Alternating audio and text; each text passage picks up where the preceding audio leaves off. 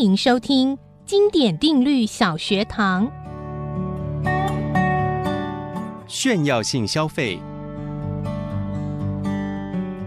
当一件商品的价格上升了，您觉得购买的人数会增加还是减少呢？大部分的人可能直觉的认为是减少。经济学的需求法则也指出，当商品价格上升的时候，购买人数会下降。但是，美国的经济学者托斯丹·范伯伦在一八九九年提出炫耀性消费这个概念，却颠覆了以上的认知。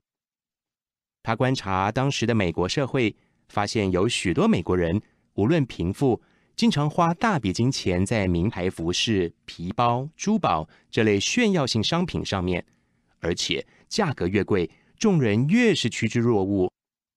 如今，炫耀性消费已经是常见的社会现象，因为购买这类型商品能让消费者获得一种与众不同的优越感，或是凸显其身份地位。换句话说，个人的主观想法在消费活动中具有重要的影响力。不过，炫耀性消费可能带来负面的影响，但对于优质的品牌来说，其消费者却不会是单纯为炫耀而购买。多半是基于保值、耐用、美学等价值，而对品牌产生的认同。